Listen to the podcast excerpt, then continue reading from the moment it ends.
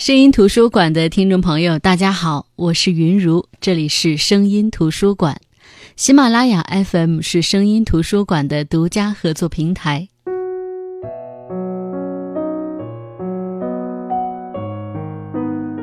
你是不是也做过这样的梦？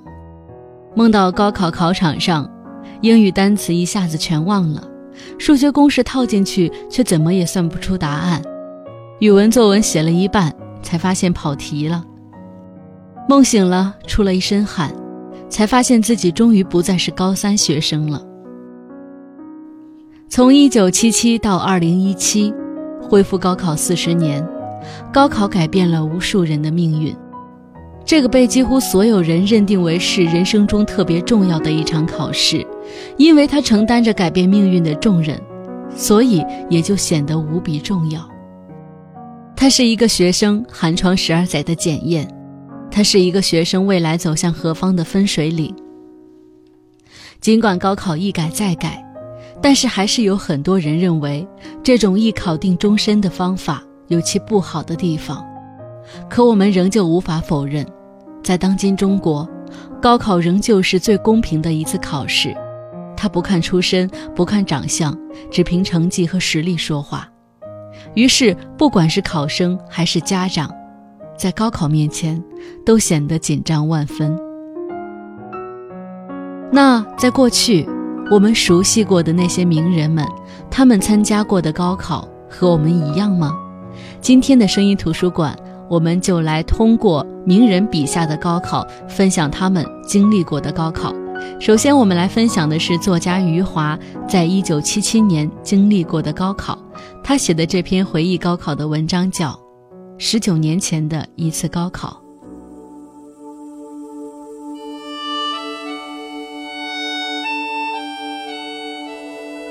我是一九七七年高中毕业的，刚好遇上了恢复高考。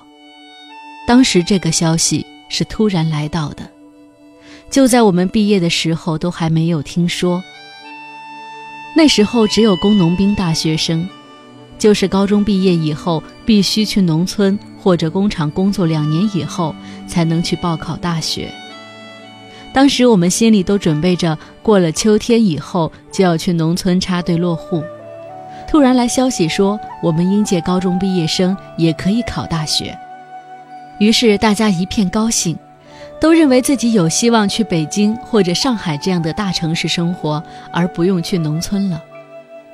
其实我们当时的高兴是毫无道理的，我们根本就不去想自己能不能考上大学，对自己有多少知识也是一无所知。我们这一届学生都是在文革开始那一年进入小学的，文革结束的那一年高中毕业，所以我们没有认真学习过。我记得自己在中学的时候，经常分不清上课铃声和下课铃声。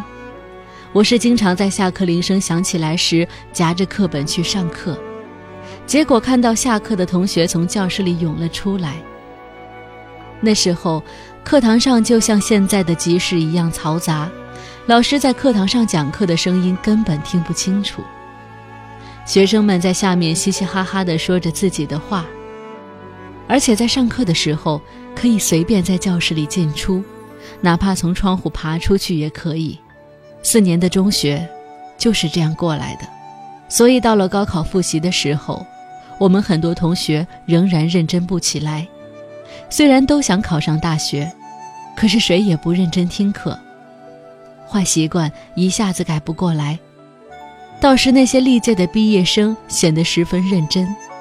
他们大多在农村或者工厂待了几年和十几年了，他们都已经尝到了生活的艰难，所以他们从心里知道这是一次改变自身命运的极好机会。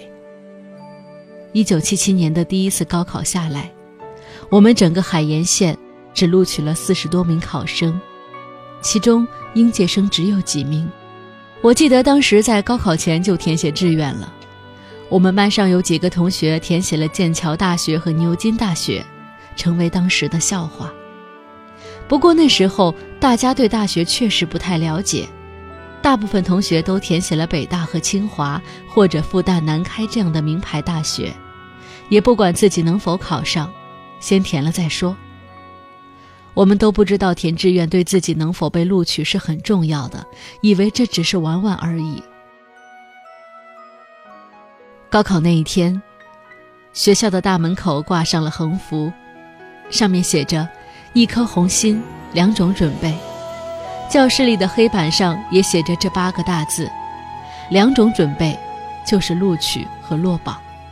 一颗红心，就是说在祖国的任何岗位上都能做出成绩。我们那时候确实都是一颗红心，一种准备，就是被录取。可是后来才发现，我们其实做了后一种准备，我们都落榜了。高考分数下来的那一天，我和两个同学在街上玩，我们的老师叫住我们，声音有些激动，他说：“高考分数下来了。”于是我们也不由得激动起来。然后我们的老师说：“你们都落榜了。”就这样，我没有考上大学。我们那个年级的同学中，只有三个人被录取了。所以同学们在街上相遇的时候，都是落榜生。大家嘻嘻哈哈的，都显得特别无所谓。落榜的同学一多，反而谁都不难受了。后来，我就再也没有报考大学。我的父母希望我继续报考。我不愿意再考大学，为此他们很遗憾。他们对我的估计超过我的信心，他们认为我能够考上大学，我自己觉得没什么希望，所以我就参加了工作。先在卫生学校学习了一年，然后分配到了镇上的卫生院，当上了一名牙医。我们的卫生院就在大街上，空闲的时候，我就站在窗口。看着外面的大街，有时候会呆呆地看上一两个小时。后来有一天，我在看着大街的时候，心里突然涌上了一股悲凉。我想到自己将会一辈子看着这条大街，我突然感到没有了前途。就是这一刻，我开始考虑起自己的一生该怎么办。我决定要改变自己的命运。于是，我开始写小说了。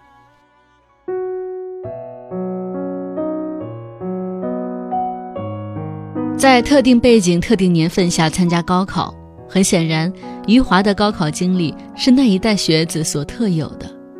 而对于现在的孩子，也可以说是今年的高三毕业生来说，作家蒋方舟的高考经历绵延到整个高三，我想会让他们更有共鸣。下面来分享来自蒋方舟的《高三不相信传说》。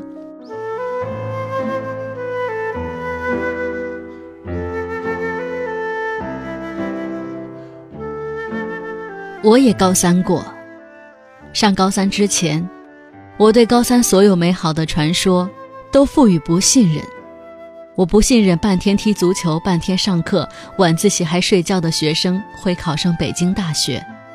我不信任平时交白卷的学生，高考忽然灵光乍现，考了满分。我不信任左手吉他右手美眉的人能考过专心致志的学生。我不信任家长从不过问的学生心理最健康。我不信任今天经某位名师点穴，明天就逃出升天。我不信任高考会提供作弊的空间。我不信任高考会给予超常发挥的机会。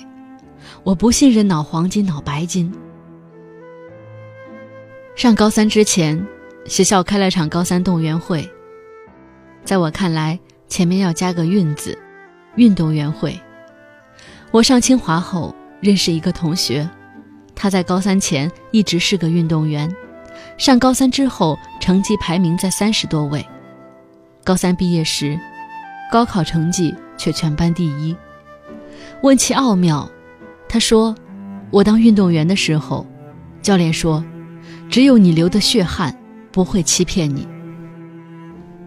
我对高三没给予任何幻想，甚至对大学将要给予我什么也没过多的期待。高三是个竞技场，你是个运动员，一切的借口，一切的伤痛，一切的眼泪，一切的软弱都无人喝彩。不要说什么过程最重要。”只有大学录取通知书是王道。如果你没有退路，不能退到国外的大学、父母的摊点、复读学校，那么，来到这条起跑线上，就尽快打消幻想吧。没有奇迹，所有的奇迹都是一步一步发生的，只是最后那一步引起世人关注而已。做题的辛苦，在高考中终于得到了回应。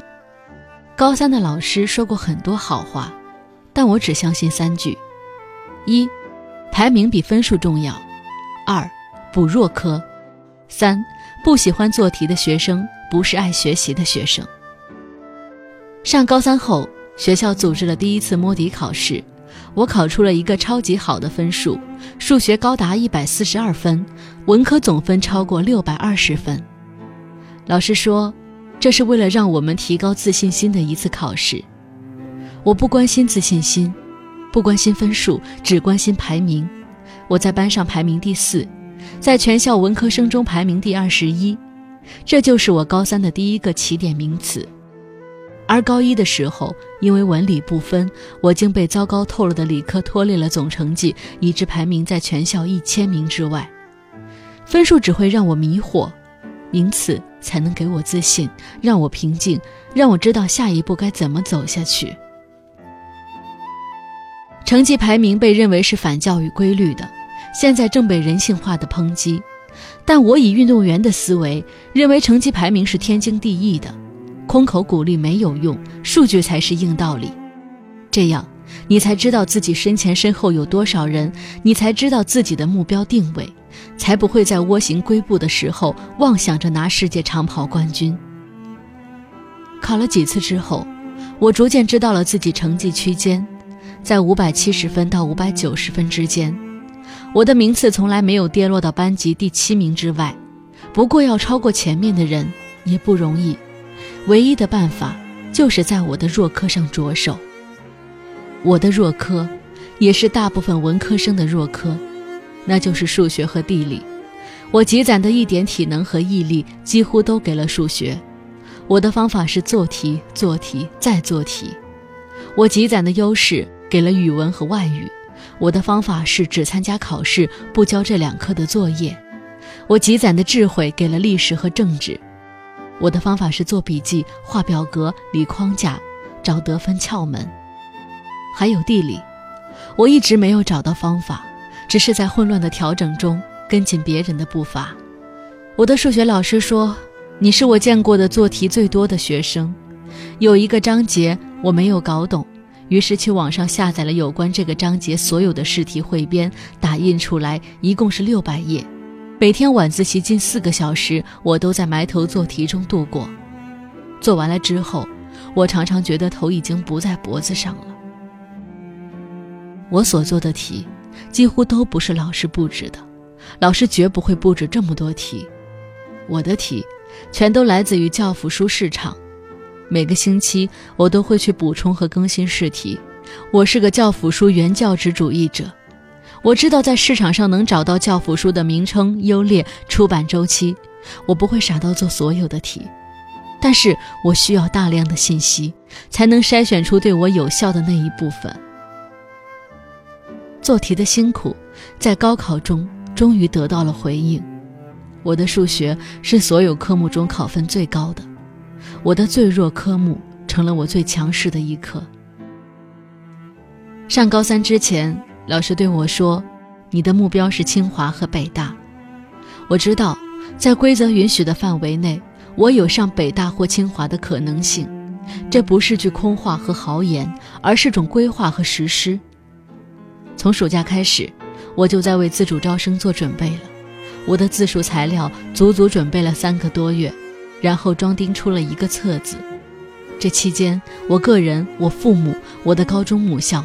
还有清华大学和其他大学都在规则范围内做出了大量努力，最终，在有先例可循的情况下，在规则最宽容和最谨慎的六十分优惠条件下，我进入了清华大学新闻传播学院。我的高考分数加上自主招生的优惠分，排名全省二十一名。我从来没有放弃希望，也没有错过机会。参加自主招生前。我阅读过很多大学的自主招生简章，也登录过很多大学的招生论坛，在那里接触到一些大学的招生人员，很多招生信息都是公开的，也是欢迎考生去咨询的，比如如何准备个人资料，如果记错了资料该怎么办，具体该找谁联系，招生组负责人的行踪，什么时候可以当面咨询，这些对于开放的大学并不是些什么保密信息。如果学生的上网时间不能保证，可以委托给家长或者亲友，尽可能的早做准备，尽可能的获取信息，尽可能的符合招生简章上的条件，证书齐备，盖章齐全，耐心等待。